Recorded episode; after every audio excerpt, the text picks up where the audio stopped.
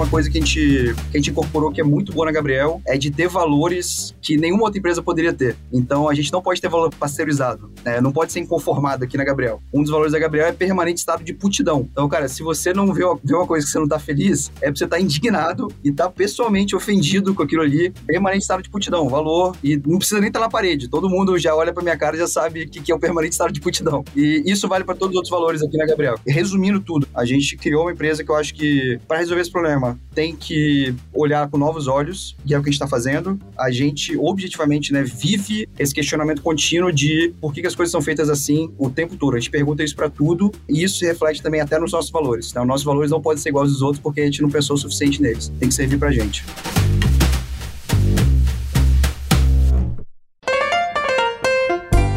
Olá, olá! Está começando mais uma edição do Canary Cast. Eu sou Bruno Capelas, líder de comunicação do Canary, e é um prazer estar aqui com vocês para mais uma edição. Dessa vez, quem me acompanha aqui na bancada é Isabel Galera, sócia Canary. Tudo bom, Bel? Oi, Capelas, tudo ótimo. Tô mega animada para esse papo entre amigos aqui. Boa, show de bola. Tem dois anjos entre a gente aqui hoje. A gente vai falar com o Eric Kozer e com o Otávio Miranda, que são co-founders da Gabriel, uma startup que tem uma missão super complicada, mas ao mesmo tempo super desafiadora e me anima muito, que é resolver o problema da segurança pública no Brasil. Tudo bom, pessoal? Bel, Capelas, super obrigado pelo convite. Prazer, uma honra estar aqui também entre amigos. É animado para esse papo também. Super prazer, pessoal. Sempre bom falar com vocês. Adoro falar bobagem. Boa, show de bola. Obrigado por toparem esse convite. Eu normalmente faço uma introdução, mas eu sei que vocês se conhecem aí de um, de um longo tempo. Acho que é mais legal vocês contarem um pouco da história dessa amizade, de como vocês se conheceram. Eu sei que tem China no meio, tem algumas aventuras aí. E acho que é legal vocês contarem um pouco como é que vocês se juntaram para formar Gabriel. Falando um pouquinho da nossa história, da nossa trajetória, cara, além de ser super fã de longuíssima data ali, né, de, das pessoas que formaram a Canary, cara, o Júlio Vasconcelos, né, acho que eu, desde, desde que eu montei minha primeira empresa, em 2011, tinha o Júlio como referência, né, não só como eu, né, todo, todo mundo no Brasil tinha como referência ali de pessoa que tava fazendo o negócio dar certo. Depois o Florian e o, e o Mate também na Print, cara, acompanhei super de perto quando eu tava na Rocket. E eu tive a sorte dessas coisas da vida, que na verdade não é sorte, uma coincidência, um dos meus melhores amigos amigos da minha vida, né, desde o ensino médio, que é o Henrique Leite ir trabalhar na Canary. E, cara, logo que ele entrou, ele falou, cara, vocês têm que conhecer o Eric, falou pro Marcos, falou pra Bel. E a gente marcou um papo. E, cara, sei lá, primeiro papo já o Marcos convidou para entrar num programa que existia na época, que era de empreendedor em residência. Eu tinha acabado de voltar da China, tinha dado tudo errado para mim. Trabalhava na Mobike, que é a empresa que criou o um modelo de bicicleta sem estação longuíssima história, mas a empresa deu super certo na China, mas a parte internacional não. A gente acabou fechando a parte internacional e a gente tentou comprar de volta a parte internacional e no final deu errado. E aí voltei pro Brasil, eu e o a gente tinha trabalhado junto lá na Mobike. O Otávio acabou saindo um pouquinho antes, que ele foi trabalhar em outro projeto também que deu super errado, que foi a campanha do Eduardo Paes pro governo do estado do Rio de Janeiro. Foi atropelado pelo nosso ex-governador Wilson Witzel e pelo atual governador Carlos Castro.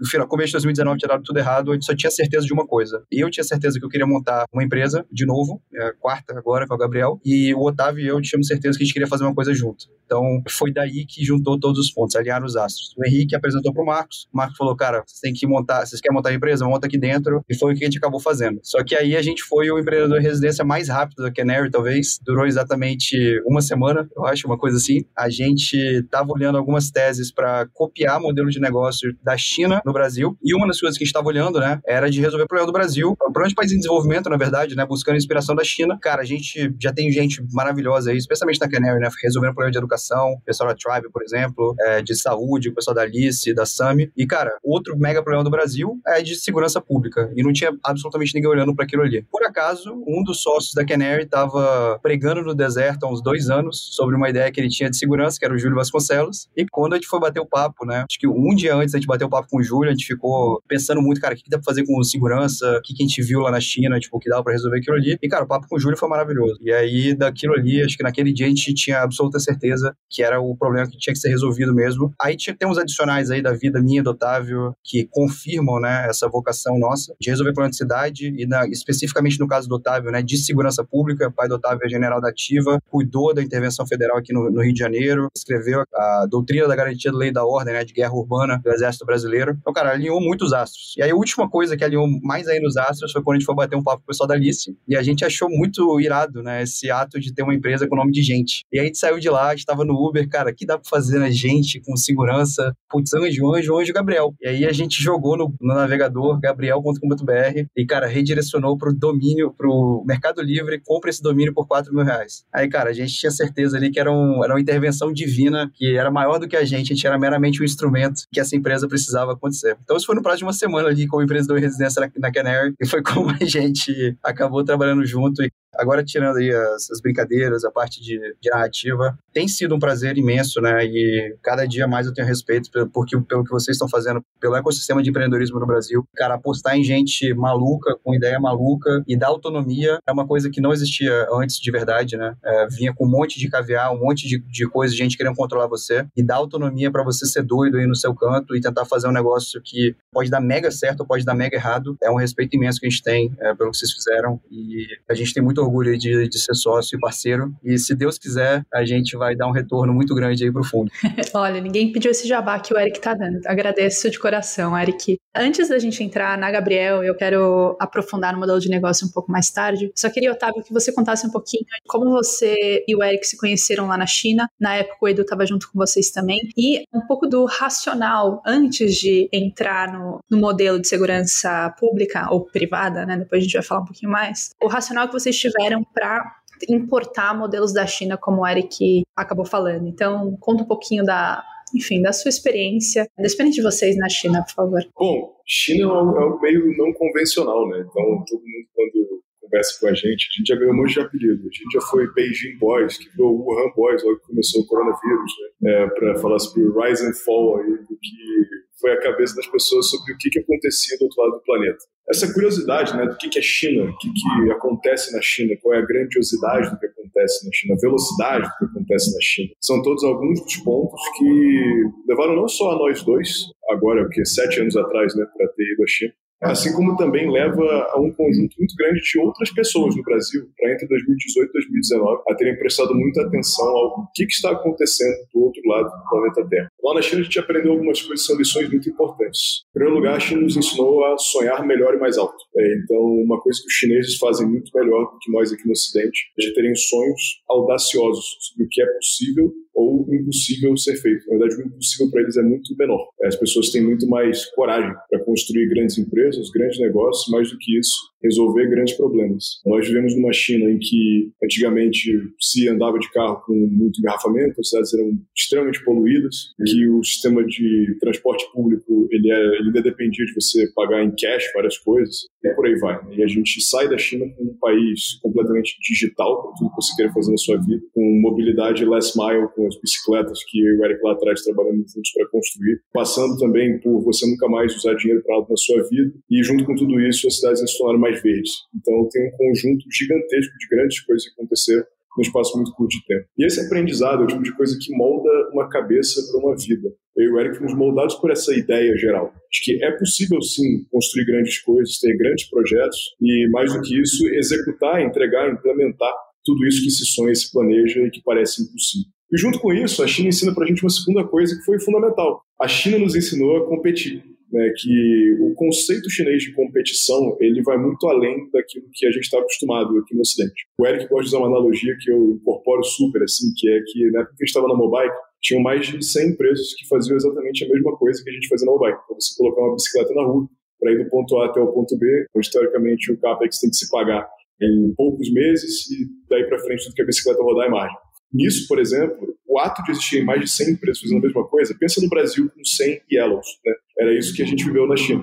Só que não eram 100 Yellows com algumas dezenas de milhares de bicicletas, eram algumas Yellows com milhões de bicicletas na mesma cidade. Isso é uma loucura, né? Basta que você digite aí montanha de bicicleta e Beijing que você vai encontrar fotos traumatizantes do que acontecia por lá. Mas isso, ou não, é fruto de hipercompetitividade. Porque existiam ali 100 times fundadores diferentes, mais de 100 na verdade, com 100 instituições, grupos, anjos e por aí vai financiando 100 ideias iguais, onde todo mundo entendia que a sua tese era marginalmente melhor do que a do concorrente. Isso é o tipo de coisa que é um once in a lifetime event. Né? Assim, é, acontece uma vez, pelo menos pra gente, viver um cenário como esse. Isso foi a grande lição que foi ver na China, que é aprender a sonhar grande, a sonhar alto, aprender o valor de executar com eficiência e precisão, trabalhar muito, e mais do que isso, tiver um ambiente hipercompetitivo. Acho que boa parte disso a gente traduz no DNA do que é Gabriel. Tem muita história de, de China, tem gente que brinca que a Gabriel é um negócio da China. Mas eu queria entender uma coisa, acho que de uma forma muito simples. Quando eu era repórter no Estadão, tinha uma pergunta que eu sempre fazia para os founders, que era, imagina que você está num churrasco e aí você encontrou aquela tia que você não vai fazer algum tempo e ela fala, pô, legal esse negócio de startup que vocês estão fazendo, mas assim, o que é que vocês fazem? Então assim, como é que vocês explicam o que a Gabriel faz? É o que a gente faz na Gabriel, no churrasco com uma tia. Cara, depende de como bêbado eu tô, né? Toma caipirinha. Toma caipirinha. O que a gente tá fazendo na Gabriel, né? Objetivamente, é tentar resolver o problema de segurança pública com dinheiro privado. Então, é uma contradição em termos, mas objetivamente o que a gente está fazendo é colocar câmeras a partir de imóveis privados apontados para o lugar público para ajudar a entender, tirar a inteligência da rua e ajudar principalmente as forças de segurança pública a atuarem melhor e, e serem mais eficientes. De forma prática, né? O que, que a gente está fazendo? A gente coloca pares de câmeras cobrindo 180 graus na frente dos imóveis que são nossos clientes. Então, quem paga contra a Gabriel são prédios residenciais, são estabelecimentos comerciais, restaurantes, bares, às vezes repartição pública, a gente não faz distinção de, de quem é o nosso cliente, mas a gente usa ali a fachada, o muro, o gradil, a parede desses lugares para colocar a câmera apontada para a rua. E a gente conecta todas essas câmeras na internet é, e a gente extrai inteligência daquilo ali. Por exemplo, né, a gente consegue ajudar a polícia civil, né, que faz as investigações de crimes, quando acontece um crime, né, pô, alguém foi assaltado na frente de uma esquina, a gente pega não só o flagrante do crime que aconteceu, mas a gente pega o que aconteceu imediatamente antes. Então, às vezes, tinha o, o assaltante, tinha um comparsa, tinha um carro de apoio. E o que aconteceu depois também? Para onde que eles fugiram? Qual foi a rota de fuga? Quanto mais câmera a gente tem no bairro, mais câmera apontada para rua, né? Mais densidade a gente tem de inteligência. E a gente consegue muitas vezes cruzar, cara, já teve investigação que a gente fez, de usar 25 endereços diferentes, 25 clientes diferentes colaboraram com uma única investigação para entender um crime, um assalto, uma invasão à residência, esse tipo de coisa. Esse ano, Bruno, para você ter ideia, a gente ajudou a Polícia Civil, tanto a do Rio de Janeiro quanto a de São Paulo, que a gente expandiu agora recentemente, em 174 investigações até agora, só esse ano. E essas investigações que a gente ajudou, né, na forma de entregar as imagens, garantir que tem nível de serviço, que a infraestrutura está funcionando, juntar muitas vezes,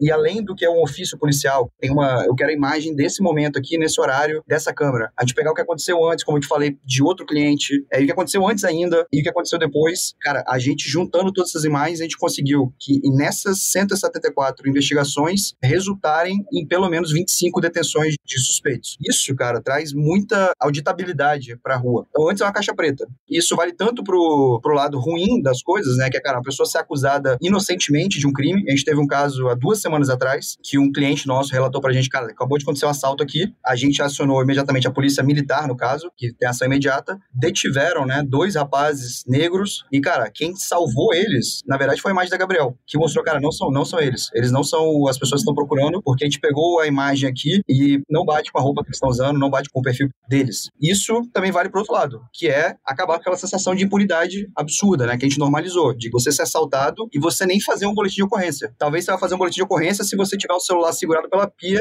que também era Canary, aqui o Jabá, que aí você precisa do boletim de ocorrência para pedir o sinistro ali do seu celular. Senão, você nem vai fazer. E, cara, isso é surreal, a gente normalizar uma coisa dessa. Isso que é legal, né? Acho que o complementando o que o Otávio falou, cara, isso que é super legal de morar em outro país. Que a gente teve essa vivência, cara, na China, você tem absoluta certeza de que nada vai acontecer com você. E se acontecer, você tem absoluta certeza que a polícia vai funcionar, ela vai atrás da pessoa. Obviamente que na China, cara, tem excessos, tem um milhão de outras coisas que não tem, não, não é a sociedade que a gente quer pro Brasil, e a gente se preocupa desde agora para não ser o caso, mas a gente normalizou isso. Então a Gabriel atua para acabar com essa, essa sensação de impunidade que traz insegurança total para as pessoas, é, medo de andar na rua, você não sair. Cara, eu acho um absurdo, né? Uma pessoa voltar de Uber dois quarteirões porque tá com medo de andar na rua à noite. A gente normalizou essa maluquice, né? Essa coisa surreal. E também vale pro criminoso, que, cara, a gente vê, Bruno, é, é bizarro, cara. Não precisa ser gênio. O que a gente faz hoje em dia, cara, a barra tão, o mata tão alto, que é só o criminoso muitas vezes, cara, atua da mesma forma,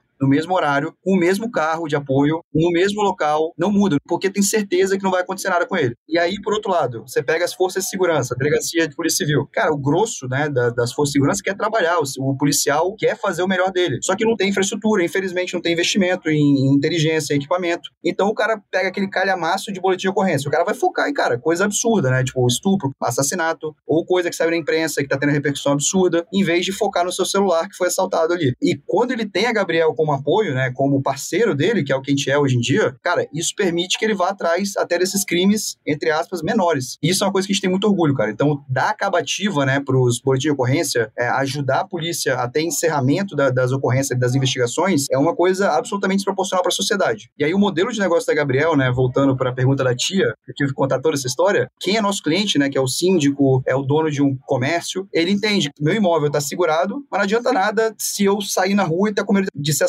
O meu cliente está com medo de ser assaltado para vir até aqui. Então eu estou disposto a pagar pela segurança do meu entorno, da minha vizinhança. E é isso que a Gabriel faz, é proteger não só o seu imóvel, não só você dentro de casa, mas todo o entorno ali também. Duas caipirinhas depois, a gente vai precisar falar de filosofia com a sua tia. Esse é o ponto que a partir da segunda caipirinha a gente vai ter que entrar nos assuntos que são mais difíceis. Otávio é aquele cara que ninguém convida para o churrasco.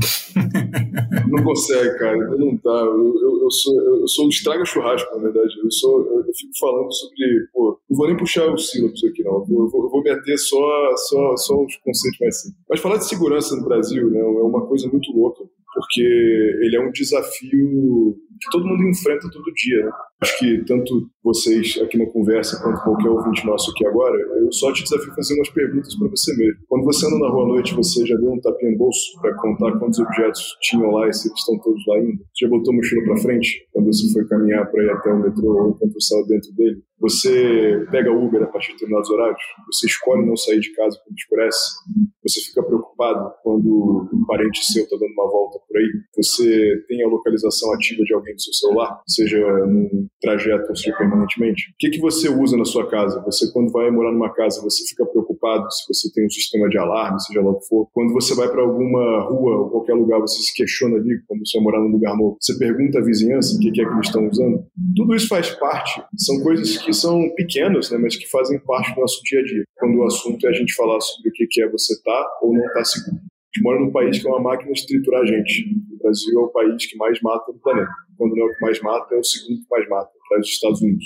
A diferença é que lá o armamento é legalizado e tem pena de morte. Aqui, não, pelo menos por enquanto. E enquanto tudo isso acontece, o grande desafio que você olha para frente, que é o que a sua tia deveria sentir, ou pela compra da Gabriel, ela compra a recuperação de um direito que ela nunca deveria ter perdido. A sua tia compra o poder de andar na rua a qualquer hora do dia, a qualquer momento, em qualquer lugar, com certezas, não dúvidas. Com a certeza de que onde quer que ela esteja, ela está segura, que ela está tranquila, que se algo acontecer, que a gente está ali com ela, que a gente está de olho, que a gente vai ajudar. E que se a sua tia não for usuária da Gabriel, que ela ainda assim vai poder recorrer a gente batendo um papo com a polícia. Ela vai fazer um boletim de ocorrência, a polícia vai mandar o ofício e nós, a partir daí, vamos iniciar uma investigação transparente tudo que aconteceu. E, naturalmente, olhando para o planeta Terra inteiro, não existe nenhuma solução baseada em calibre mais grosso, em muque mais forte, que resolva nenhum problema que diga respeito a como você dá pessoas confiança, certeza. Dissuasão não estimula certeza. Dissuasão estimula medo. E resolver segurança com medo matou algumas dezenas de milhares por ano no Brasil. Está na hora de virar a chave. E esse é o nosso trabalho aqui. Boa. E pegando o gancho de confiança e voltando um pouco o papo para negócios, como é que vocês constroem reputação garantindo que as pessoas e os seus clientes confiem na Gabriel? Então, acho que entregar confiança para as pessoas é um desafio complexo, cara, bem complexo. Porque o primeiro atributo que a gente usou de marca lá atrás, quando a gente narrava qual que é o produto da Gabriel, era a palavra simplesmente funciona. Eu, isso, eu, eu queria tatuar essa frase para nunca me esquecer do tipo de indústria na qual a gente se meteu, e mais do que isso, no tipo de benefício óbvio que as pessoas simplesmente esqueceram que elas deveriam ter, que é ter a confiança de que o que você está adquirindo para resolver um problema seu simplesmente funciona. Não faltam casos de empresas do quanto é tipo que simplesmente não funcionam. Então eu reclamei aqui, que não nos deixa mentir, com o seu prêmio reclame aqui do ano. Qual foi a empresa que sofreu menos reclamações sobre sua disfuncionalidade? Mas quando a gente pega e fala sobre tudo isso, qual era o nosso desafio desde o início? Era entregar para as pessoas a certeza de que o sistema de segurança na casa delas, no prédio delas, na rua delas, estava ali em pleno funcionamento e a todo vapor pronto para dar suporte a todo momento. Ele apresentou falhas? Com certeza, e não foram poucas vezes. Faz parte do processo de construir e amadurecer um produto de uma empresa. A diferença no fim do dia é como você lida com esses desafios. Então tem umas histórias boas. A minha favorita foi a de um condomínio que voluntariamente escutou a proposta de valor da Gabriel, de integramos câmeras em muitos lugares, vamos identificar a quadrilha, ver quem foi, o que aconteceu e tudo mais. E uma semana depois da implementação, a Gabriel teve que entrar em ação naquele edifício, porque um dos moradores disse: na volta para casa, o motociclista me assaltou, a mão armada, roubou meu celular e o Na hora a gente pensou: legal, chegou a hora de provar valor vamos abrir então as câmeras do prédio ver o que aconteceu. Naquele prédio especificamente, nós não tínhamos imagens, porque por algum motivo, por uma falha do sistema, ele não gravou. Aí a pergunta que você se faz é: e agora, José? a gente acabou de romper com a barreira mínima ali, né? Que, que é o que dá confiança. Se o sistema simplesmente funciona, como é que ele falha? Bom, ele falhou. Qual foi a nossa reação à hora? Foi bom. O que, que ele perdeu? O celular. O que a gente vai devolver para ele? A sensação de que com a Gabriel ele tem que ficar tranquilo. Deveria ter entregue o celular mesmo, por aí vai. Que a gente vai procurar em outras câmeras da vizinhança entender quem foi a quadrilha, quem foi a pessoa. Nós encontramos as câmeras dos prédios ali que vieram é, logo depois. E eu fui pessoalmente até o edifício carregando um celular no bolso para dar um celular novo para ele. Porque, afinal de contas, foi a nossa responsabilidade ali. A gente não tem entregado para ele a certeza de que aconteceu, como aconteceu, por aí vai. Então a gente entregou para ele pelo menos a certeza de que a gente estava, de alguma forma, zelando ali pela saúde dele, pela tranquilidade dele, pela certeza de que ele não deveria ter medo de andar na rua em nenhum lugar, que o celular é só um objeto, que o objeto a gente repõe. O que é mais importante é que a vida dele está tranquila, que ele está seguro ali, né, e que a gente está olhando por ele. Isso é um dos caminhos que a gente seguiu.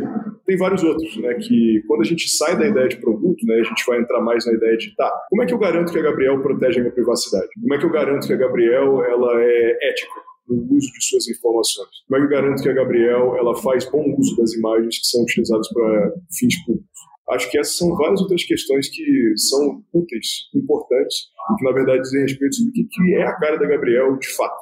A Gabriel ela existe para exercitar duas válvulas que não podem se excluir mutuamente, que são os vetores principais da confiança. Quando a gente fala de transparência, a gente está falando de confiança, mas hipertransparência gera excesso.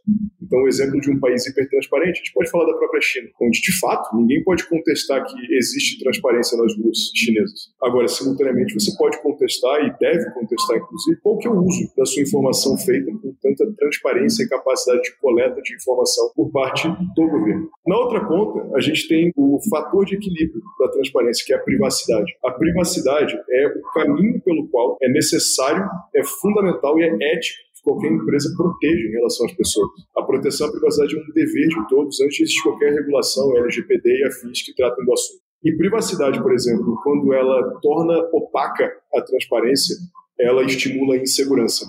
E, por outro lado, a hipertransparência, quando torna impossível a proteção à privacidade, ela mata e viola os principais princípios do que deveria ser a vida em sociedade, da proteção à proporcionalidade do que se faz. Uma válvula equilibra a outra elas não são excludentes, elas andam de mãos dadas. E o nosso trabalho aqui para recuperar a confiança das pessoas é como que a Gabriel pode ser transparente como um vidro, e que simultaneamente a Gabriel seja resiliente como um vidro blindado, na verdade, quando o assunto é a gente tratar da segurança das pessoas e de como a gente garante que tudo aquilo que deveria ser feito, as boas práticas que deveriam ser seguidas, são seguidos. Então, acho que esses são alguns caminhos aí que a gente persegue. Mas, ó, longe de ter resposta dada para tudo, não falta desafio crescente aqui pela frente. Cada dia é uma porrada diferente, mas a gente tem resolvido. É, todos estamos aprendendo, né? Tá certíssimo. Eric, eu queria te puxar de volta. Quando a gente fala de construção de reputação, é, marca, a Gabriel tá escalando e tá sendo mais conhecida. E a partir do momento que a solução de vocês é mais assertiva, vocês cada vez mais estão prendendo criminosos. Como que vocês garantem a segurança do time interno e, e a, a segurança própria de vocês?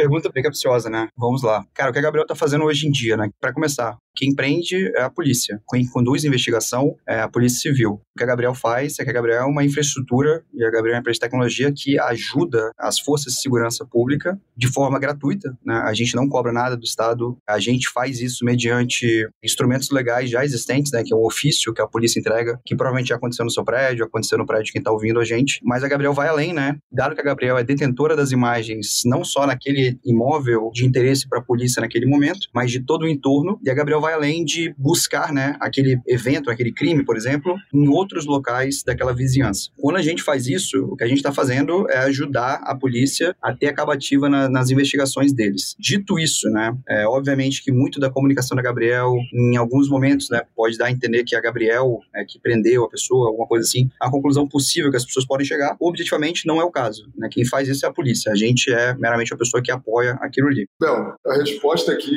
é que que diz respeito à nossa segurança pessoal é que talvez a gente tenha sido o founding team mais assaltado do ano. Assim, né? Tentaram me roubar duas vezes, eu fui assaltado mão armada na volta para casa, oito da noite, ou usando ser livre, aproveitando a capacidade que eu deveria ter de andar na rua e andar três, quatro e voltar para casa. Né? Fui rendido por um taxista e dois comparsas. É, o Eric, no, na primeira semana dele no escritório novo, alguém pulou o portão da Gabriel, arrombou o portão e levaram a bicicleta elétrica dele. E o Vinícius foi abordado por um rapaz andando de bicicleta.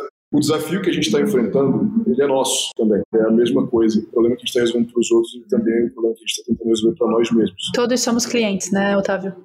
É, exato. O que é positivo na Gabriel, eu não diria que é bom, mas o que é positivo na Gabriel é que o produto e a solução que a gente, desenvolve, ela antes de tudo é para funcionar para a gente. E tem que funcionar para a gente. É um problema que a gente enfrenta de fato. Não é brincadeira. Mas de tudo isso, algumas questões têm soluções. A melhor delas foi que a quadrilha que pegou, ela foi presa. Né? E a Gabriel foi participante de como a quadrilha foi presa.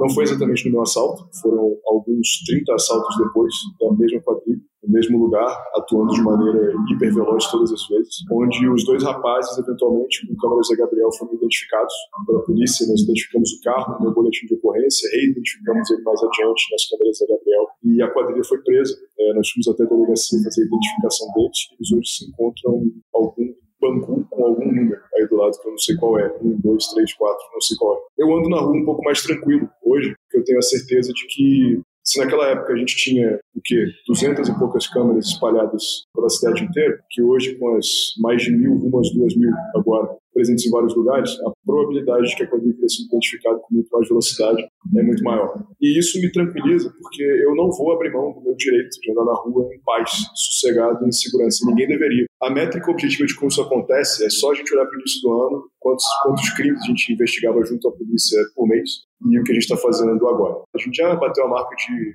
basicamente aí um crime a cada dois dias ao longo desse ano, que resultou aí na prisão de mais de 20 indivíduos. E isso com a transparência de imagens indicando quem são essas pessoas, de onde elas vieram, o fato se materializando na imagem, os grupos e a movimentação deles materializada em diversos pontos distintos da rede, reduzindo aí de duas semanas para um par de horas tempo de investigação que uma equipe de polícia teria para poder efetivamente resolver o problema de algum. Idem para o despacho de uma viatura. Então, quando a gente olha para uma viatura de polícia hoje, quando a gente consegue chamar a viatura e indicar ali onde está acontecendo o problema, a gente teve casos aí de 10 minutos a viatura estava lá, até o nosso recorde que eram 4 minutos tinha uma viatura de polícia na porta do nosso usuário. Isso significa que o Gabriel, de alguma forma, tem algum acordo distinto com a polícia? Não, muito pelo contrário. A Gabriel ela atua dentro da mesma norma e rigor que qualquer cidadão poderia estar atuando. A gente liga para o mesmo número que é aberto de uma sala de segurança, de uma sala de operações, de uma delegacia de polícia ou de um batalhão de polícia. A única diferença é que a gente tem integração e densidade de informação que serve justamente para a gente tornar o trabalho policial hiper eficiente. E o trabalho do Gabriel não é vender nada para a polícia, pelo contrário, o trabalho do Gabriel é prover segurança. E prover segurança não existe distinção, você tem que estar seguro dentro ou fora de casa, não existe a diferença de segurança pública e segurança privada. Essa distinção ela existe quando a segurança pública não funciona, porque você se sente inseguro dentro de casa e cria a história de segurança privada, que é a que a gente não acredita. A gente acredita que para resolver o problema de segurança do Brasil, eles têm que ser resolvidos em conjunto. E essa é a razão pela qual hoje, quando a polícia, sendo usuária da Gabriel, funciona melhor, ela funciona melhor para cada cliente da Gabriel e para cada não usuário ainda da Gabriel. E ela garante que qualquer um que use Gabriel tem mais certeza de como a gente funciona e, naturalmente, de como o crime dela ocorreu vai ser resolvido. Animal, Otávio. Você falou de várias coisas que, que me chamaram a atenção. E você falou de venda, você falou de ajudar a polícia a escalar. Uma coisa que me, me chamou a atenção, eu queria entender um pouco como é que vocês olham o lado de negócio. Como é que vocês vendem, Gabriel, sabendo que boa parte, por exemplo, dos, dos indicadores que você citou dependem de um fator externo, como a própria polícia? Que a polícia ela pode ser escalada até certo ponto, né, no sentido de você ajudar ela a reduzir tempo de investigação, mas no final das contas está um pouco fora do controle de vocês. E como é que a tecnologia também entra nessa escala no que vocês estão fazendo? Tipo, como é que vocês fazem para vender mais e escalar mais e ter um sistema mais eficiente no final do dia? A coisa que mais, mais disruptiva da Gabriel, isso eu falo bastante assim com, com as pessoas. No Brasil, mata tão alto às vezes, cara, que você fazer feijão com arroz é vantagem competitiva. Então, por exemplo, a gente, no começo, né, queria ser uma empresa que a gente focava em extrair inteligência de imagens de câmeras. Por Brasil tem. Brasil é o país da Intelbras, né? Intelbras chega, cara, no interior do Acre, é, até a casa do, do Dória, no Jardim Europa. Tem câmera pra caramba espalhada pelo Brasil. E a gente queria usar aquilo ali, né, para extrair inteligência. Cara, o problema que a gente tem, não dá para garantir nível de serviço. Em um outro país, como por exemplo os Estados Unidos, a gente poderia terceirizar várias coisas que a gente faz para outros fornecedores. E aí eu acho que é uma coisa que várias empresas que a Canary Invest têm o mesmo problema. No Brasil, muitas vezes você tem que criar quatro empresas para criar a empresa que você quer criar. Então, cara, a Loft teve que resolver o problema lá de, de contrato, né? De digitalizar averbação no contrato no, no, no, cartório. Cara, a Gabriel a mesma coisa. A gente queria ser uma empresa que focava 100% em extrair inteligência das imagens para tomar decisão e fazer as coisas que a gente está fazendo. A gente não conseguiu. A gente virou uma empresa de operações também. Hoje a Gabriel instala câmeras, todas as câmeras estão no ativo da Gabriel, no patrimônio da Gabriel. Cara, a gente fica responsável pela instalação dos equipamentos, pela manutenção deles, substituição. Então a gente faz um contrato de 48 meses. Qualquer coisa que acontecer, a gente fica responsável porque a gente não conseguiu o básico, que é garantir o nível de serviço das imagens. E a gente viu, né, várias outras pessoas, cara, Tio não é gênio, várias outras pessoas tiveram ideias relativamente semelhantes. Só que nenhuma delas teve a quantidade de, de acesso a capital que a Gabriel teve. E talvez não teve tanta ambição quanto a gente teve aí puxando a sardinha pro nosso lado. Cara, a gente acabou fazendo tudo. Então a gente não tem câmera que funciona, não tem nível de serviço. Beleza, vamos lá, vamos fazer, vamos garantir isso aí. O caso que o Otávio falou meu, né, que, que roubaram minha bicicleta, foi antes da Gabriel começar a instalar câmera ainda. Eu pedi aqui no prédio, parece até aquelas histórias mentirosas, né, de fundação da empresa, mas eu juro por Deus aconteceu isso aqui, cara. Eu pedi no prédio a imagem pro porteiro. Aí o cara falou, não tá gravando, foi mal. Ele chamou o cara da Intelbras aqui pra, pra fazer manutenção, putz, não tá gravando, foi mal. É uma anedota, mas é, acontece com todo mundo. Todo mundo tem uma história mais ou menos parecida com a que eu tô falando. Então, beleza, esse é o problema. A gente já ia colocar um computador em cada instalação. Cara, vamos monitorar, no sentido agora de internet das coisas, todas as instalações. Então, a gente usa o computador que a gente tem em todas as 200 instalações da Gabriel, 200 endereços é, entre São Paulo e Rio. Cara, para saber se uma câmera ficar fora do ar, a gente, antes mesmo da pessoa reclamar que não tá funcionando, já pipoca aqui um alerta no nosso Slack, né, via integração. Cara, a gente abre um chamado e a gente manda o time fazer a manutenção preventiva. Como a gente faz um contrato de serviço, a gente tem todo o interesse de não voltar no cliente nos 48 meses. Então, a gente quer fazer a melhor instalação possível, controle de qualidade, para nunca voltar naquele cliente. A primeira coisa ali, cara, que é um negócio meio bobo, mas a gente garante nível de serviço. Hoje, né, da Gabriel 1.0, Gabriel que levantou o Series A agora, as coisas que a gente faz com a polícia é na mão. A gente faz investigação na mão. Por que Gabriel é desproporcional? Porque a gente garante que a imagem está salva e porque a gente está com todas as imagens com fácil acesso, a gente tem a interface bonitinha que a gente usa para fazer investigação, a gente sabe onde está localizada cada uma das câmeras, num, explotado no Google Maps, a gente junta tudo e faz a investigação para a polícia. Esse é o nível de tão baixa que é a barra do mercado hoje em dia. Não precisa ser tão mais alta, não. A gente conseguiu fazer isso aí com o dinheiro do CID, era um grande protótipo que a gente implementou. A visão da Gabriel, obviamente, sempre foi muito mais ambiciosa, só que para a gente chegar na, na visão da Gabriel, a gente precisou comer vidro e entregar essa infraestrutura primeiro. Hoje que a Gabriel está fazendo a infraestrutura mais ampla de câmera apontada para a rua, dado que ninguém queria fazer isso, não tinha, não tinha nenhuma que a gente conseguia confiar. Cara, vamos fazer a gente mesmo, fizemos. Agora está expandindo essa infraestrutura e está adicionando né, uma camada agora, finalmente, de inteligência em cima dela. Então a gente consegue extrair metadado das imagens das câmeras apontadas para a rua. Então, cara, por exemplo, putz, fui assaltado por uma pessoa que estava com um carro, carro, sei lá, vermelho, que passou junto. Cara, a gente consegue, vai botar agora na, na rua em breve, filtrar, por exemplo, cara, me devolve. Nesse, nesse, nesse, nesse, nesse cliente, ao longo de uma rua inteira, né, de vários clientes diferentes, imagens com carros vermelhos entre 9 e 9 e 15 da manhã. Cara, isso é absolutamente desproporcional. A polícia antes demorava, sei lá, semanas, né? Era a ordem de magnitude para fazer a investigação. Agora, por causa da Gabriela, demora dias. Agora passa a demorar horas. Esse é o, é o salto de ordem de magnitude que a gente está fazendo. Em cima disso, né? A gente vai anunciar agora, em breve, a primeira aquisição da Gabriel. A gente comprou uma empresa, cara, três pesquisadores da USP que fazem um sistema de leitura de placa de carro super assertivo. A gente vai colocar isso, né, como uma das capacidades do nosso sistema das câmeras apontadas para a rua. E a gente tem uma base pública, né, que é do Cinesp, de carros que são roubados passou um carro roubado na frente de uma câmera da Gabriel, da rede de proteção, a gente consegue atuar preventivamente, né? Não só na investigação, que é o que a gente faz hoje muito bem, mas preventivamente. Alguém vai roubar, alguém vai fazer alguma besteira, possivelmente a pessoa vai usar ou um carro com placa clonada ou um carro roubado mesmo. Pegou aquilo ali, já alerta a polícia militar imediatamente. E aí, um ponto muito importante na de privacidade. Eu e o Otávio, novamente, cara, a gente viveu na China. Otávio já sofreu algumas coisas ali por não ser da, da etnia certa na China. Cara, Gabriel não faz, não tem nenhum interesse nunca vai fazer profiling étnico, racial de pessoas na rua. Não é o tipo de coisa que a gente trabalha. A Gabriel não trabalha com reconhecimento facial para rua, até porque a gente sabe que o modelo de visão computacional para câmeras apontadas para rua é coisa de showroom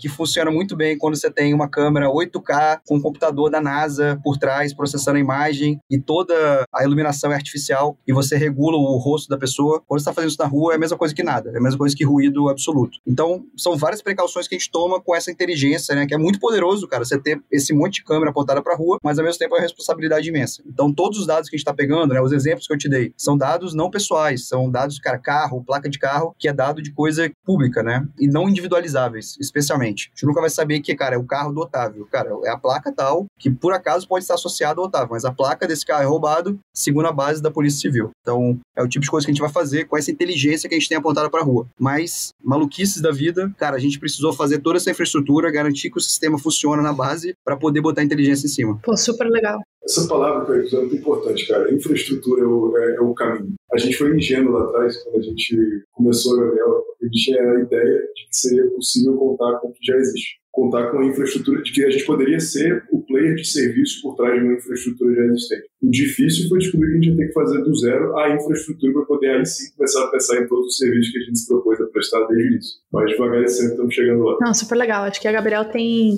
tem um propósito, uma missão que une absolutamente todos os brasileiros, né? Uma coisa que a falta de segurança tá na nossa pele, literalmente. Então, super legal o que vocês estão construindo. Eu queria aproveitar esse gancho para puxar um pouco sobre cultura, aprender um pouco mais sobre a cultura da Gabriel. A gente conversa bastante sobre isso quando a gente tá, tá junto e eu sei que cultura é um pilar super relevante para vocês. Então, eu queria aprender um pouquinho mais sobre a cultura da Gabriel e como que vocês conseguem garantir uma cultura que não é paranoica, né? Então, quando você trabalha com segurança, querendo ou não, você tá ali na ponta no dia a dia. Então, você tá olhando absolutamente tudo. Você sabe o que está acontecendo. Isso pode gerar uma paranoia maior do que a gente gostaria. Então, eu queria que vocês discorressem um pouquinho sobre isso e, ao mesmo tempo, já, já emendando, como que a cultura de vocês ela garante que vocês, de fato, disruptem um, um mercado que acaba sendo extremamente tradicional e conservador, né? Então, comentar um pouco sobre isso, por favor. Bel, excelentes pontos aí. Acho que uma coisa que a gente fez deliberadamente, né? Até pelo nosso perfil, a gente deliberadamente não contratou ninguém que tinha experiência em segurança até, cara, um ano depois de começar a empresa. Então, a gente queria basicamente, né, ter olhos virgens olhando para aquele problema antigo. A gente sabe, né? Até o nome da Gabriel, né? Começou lá, na verdade. Falei aquela brincadeira da Alice e tal, que a gente tava copiando eles, mas, cara, no final é. Você pega todas as empresas de segurança, né? É uma variação de pássaros, de alguma arma, de alguma coisa hipermasculina, bandeira de Israel, alguma, alguma estética assim, ou do BOP aqui no Rio. Cara, isso também é segurança, né? Eu não sou ingênuo, não sou pô, ingênuo de acreditar que não. Isso também é segurança, é muito importante. Mas isso é feito há 40 anos, da mesma forma, não resolvendo os problemas. Se você perguntar brasileiro médio, provavelmente vai te dizer que o problema piorou. Então, cara,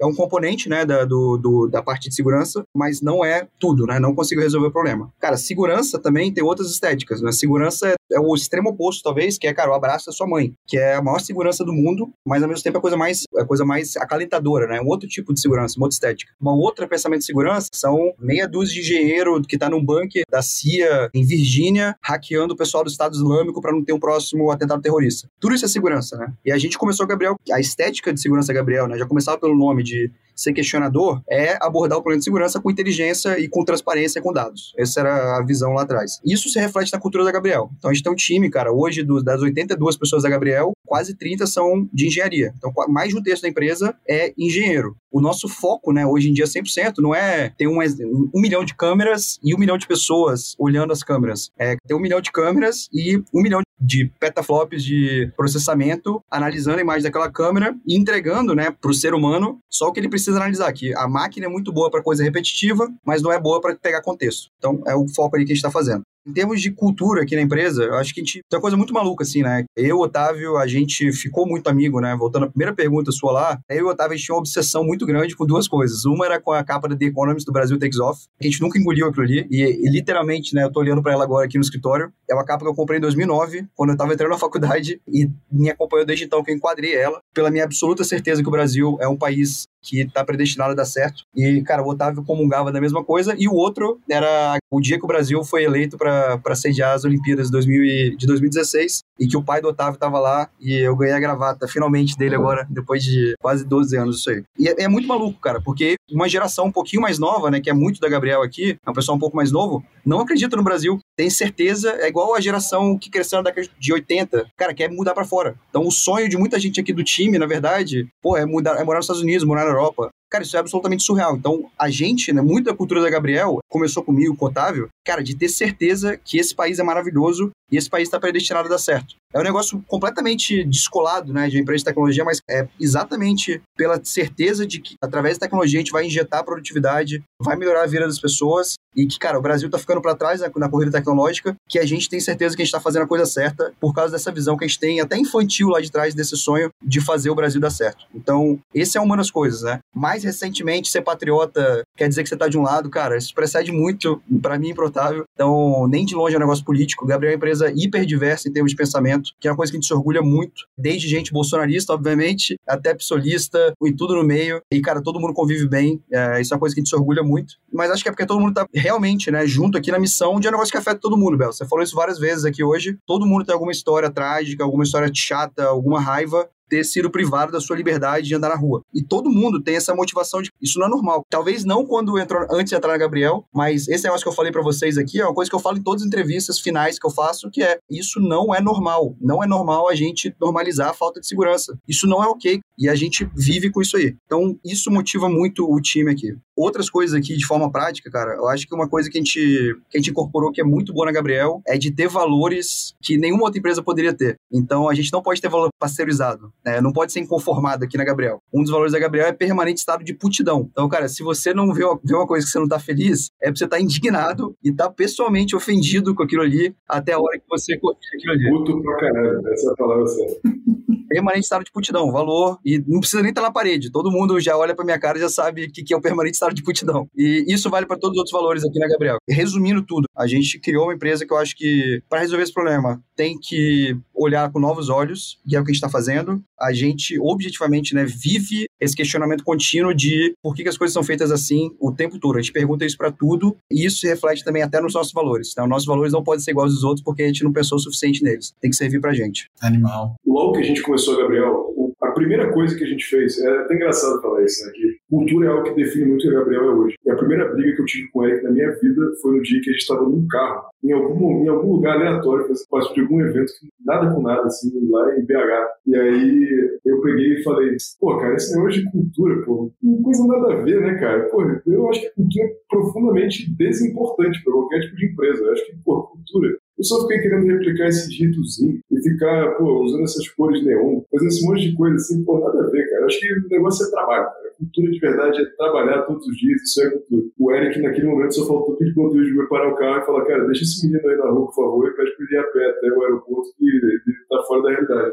e é engraçado, assim, né, que olhando dois anos depois de que aquele dia ali aconteceu, é muito engraçado que, assim, eu penso em cultura como o modo como se fazem as coisas. Né? O que, que é o jeito como a Gabriel faz as coisas? Como você trabalha? Né? Como você é, resolve o desafio e não resolver o desafio em si? E a primeira resposta que a gente deu lá atrás para como a gente queria resolver o desafio foi que, bom, se a gente não queria fazer segurança como todo mundo fazia, a primeira coisa que o Gabriel fez, o primeiro produto nosso, foi colocar uma patrulha de pessoas na rua. É, só que essas pessoas eram mulheres, né? era uma patrulha de mulheres que andavam em pares 24 horas por dia pelas ruas do Leblon. E o nosso primeiro desafio foi tentar justamente desafiar o que as pessoas entendiam enquanto que estar seguro. Que não é ter um cara alto, forte, armado de terno né, na sua frente, o segurança da Whitney Houston lá, né? não é isso. Né? Segurança talvez seja você ser acompanhado seja você seja a gente ter pessoas com o olhar treinado a cuidar razão pela qual nós contratamos mulheres enfermeiras, mulheres bombeiras civis, para ocuparem esse espaço. Não que mulheres não possam ter a função de força bruta, claro que tem.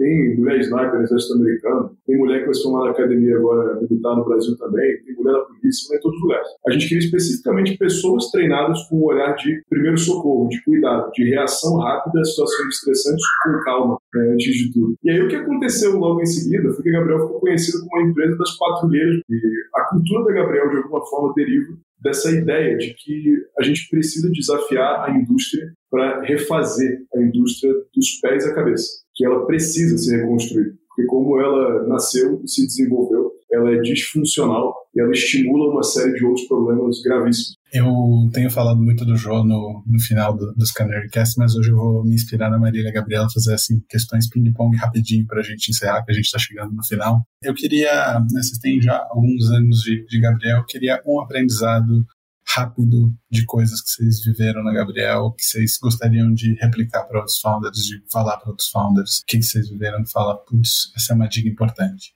Cara, para mim, eu falei recentemente um evento, é, acho a coisa mais verdadeira Cara, se não tiver verdade o que você está fazendo, se você não for absolutamente apaixonado pelo que você está fazendo, você vai ficar pelo caminho. Não tem como, cara, é absolutamente extenuante. Falta palavras do o quão, o quão difícil que é. E, cara, se isso não for verdadeiro, né? Você tá fazendo isso aí para quero fazer uma empresa para vender, quero fazer uma empresa para ganhar um dinheiro rápido, quero sair na imprensa, qualquer outra motivação mais pedestre, você vai ficar pelo caminho, cara. Você não vai aguentar, você vai pedir para sair. Então, por isso, né? Aí, tava inclusive falando com duas pessoas da Canary também, né? O Marcelo Sampaio e o, e o Matheus Goias. Nós três a tava falando, cara, a gente é absolutamente apaixonado pelo que a gente tá fazendo. Eu sou absolutamente apaixonado por, por cidade. Eu era um moleque completamente viciado em Sin City. Meu sonho era ser prefeito de Vitória. é, negócio bobo, assim, né, cara? Mas sonho infantil, mas é o que motiva ali. E a Gabriel, todas as empresas que eu trabalhei, cara, mobilidade, reciclagem e agora segurança pública. É tudo resolver problema de cidade com tecnologia. É a coisa que eu mais gosto, né? É a coisa mais nerd, assim, profunda que eu tenho. Cara, se eu não gostasse disso aqui, eu tinha largado, cara. Aconteceu um milhão de problemas ano passado, familiares, pessoais, de saúde. Se eu não gostasse, se eu não fosse completamente apaixonado por isso aqui e tivesse com gente pela qual eu sou apaixonado, igual eu sou apaixonado pelo Otávio, pelo time todo aqui que eu tenho em volta, eu teria pedido para sair. Então, essa é a coisa mais verdadeira que eu posso falar aí, cara. Vocês não estão vendo, mas o Otávio acabou de mandar um coraçãozinho aqui na câmera. S2, S2. Se eu tivesse que pensar assim e dizer de bate-pronto, eu acho que a maior lição que eu tive da Gabriel até agora é que se você não está fisicamente extenuado e simultaneamente é, disposto a levantar no dia seguinte e fazer de novo, de novo, de novo, de novo, e se você não está vivendo o problema que você está resolvendo, você está errado. Para mim é tão simples quanto isso. Várias vezes, né, o que a gente observa é que quando você começa a olhar muito para o mercado e pensar em quais são as grandes coisas que podem ser feitas, e você simplesmente vai lá e resolve matematicamente o problema, você não vai construir uma grande resposta, porque cansa. Aqui na Gabriel a gente fez tudo, literalmente. A gente está no WhatsApp com centos varada ali, quase 200 prédios, casos de moradores, pessoas, acompanhando de tudo, desde quando arrombam a porta da padaria duas semanas atrás, até quando o alarme não funciona. E isso cansa. E não é cansa no sentido de você ficar é, cansado do problema. Isso fisicamente cansa. E se você realmente não está disposto a estar tá com o que você está resolvendo, o cansaço te tira do seu negócio. Que é algo que a gente olha aqui um pro outro todos os dias e pensa, meu irmão, estamos na batalha aqui, mas que batalha irada. Né? Assim, pô, eu tô disposto a ficar na guerra aqui o quanto tempo me deixarem ficar. Porque eu tô me fudendo, com todo respeito à palavra aqui, mas é para algo que eu respeito, é para algo que eu respiro, é para algo que eu gosto, é para algo que eu vivo também. Muita gente usa como valor ser devoto do seu usuário, ser devoto do seu cliente. Para mim, isso aí é valor pasteurizado. Eu quero ver você ficar no atendimento em 200 grupos de WhatsApp, 4 mil pessoas ao longo de dois anos. Isso aí, sim, para mim, você estar tá apaixonado pelo seu desafio. É algo que para a gente é muito sério, é muito caro para a gente estar é, tá perto de quem a gente serve. E acho que serviço é a palavra que sintetiza tudo isso que eu falei. A gente existe para servir. Se você não está disposto a servir o seu time, se você não está disposto a servir o seu usuário, não ser servido por ele, você está errado. Muito errado. Esse é o grande aprendizado. Eu vou fechar. A gente sempre fecha o Canarcast com uma pergunta descontraída. Queria agradecer mais uma vez vocês dois aqui. O Otávio me fez uma confissão uma vez que a gente estava no happy hour e eu queria saber o que, que o Eric acha disso. O que, que você acha dessa mania do Otávio de ver a abertura das Olimpíadas do Rio para se inspirar? Hein, Eric?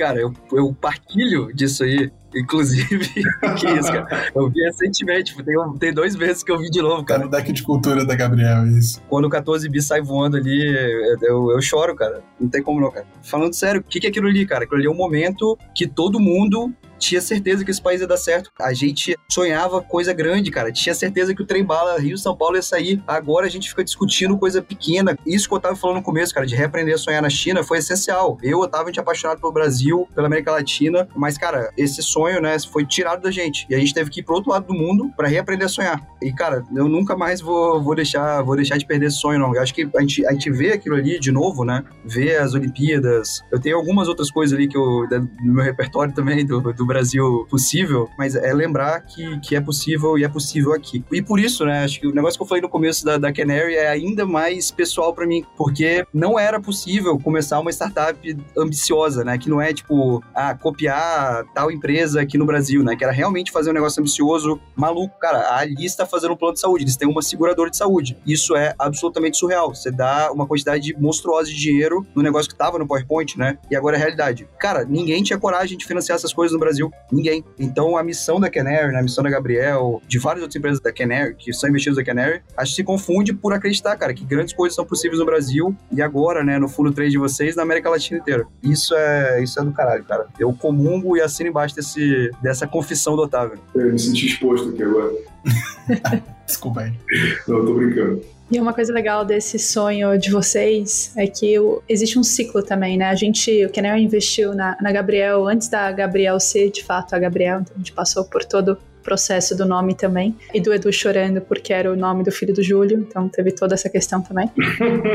e agora vocês são investidores do Kenner 3, então, enfim, é, esse é o ciclo que, que se retroalimenta, né? Então a gente agradece pra caramba a confiança de vocês. E tamo junto, tamo junto. Agora, Gabriel é só, tá só começando, tá só engatinhando. Daqui a pouco enfim, o mundo todo vai saber do que vocês estão construindo aqui no Brasil. Então, valeu por tudo também. Vai vir chinês copiar o Gabriel aqui no Brasil. Esse é o sonho. Vai vir americano e chinês fazer benchmark. O Brasil daqui a 10 anos que agradece esse ciclo. Acho que de quando a gente chegou aqui, quando a gente voltou da China para agora, tudo mudou e acho que a gente vai mudar mais umas 10 vezes. Acho que daqui a uma década a gente vai ter uma powerhouse latino-americano de construção de tecnologia proprietária, que a gente vai ter orgulho tanto quanto, pô, hoje eu estava emocionado aqui olhando para a reportagem do voo inaugural do eVTOL, do, do carro voador da Embraer, do Galeão Bar. Aquilo ali é o Brasil entrando na, é o Brasil decolando de novo. E daqui a pouco acaba vai ser, vai ser Brasil takes off, vai ser Brasil decolou. E a gente vai embora. Boa. Valeu, pessoal. Obrigada por toparem esse papo aqui. Valeu, pessoal. Um abraço. Valeu. Obrigado, pessoal. Prazer.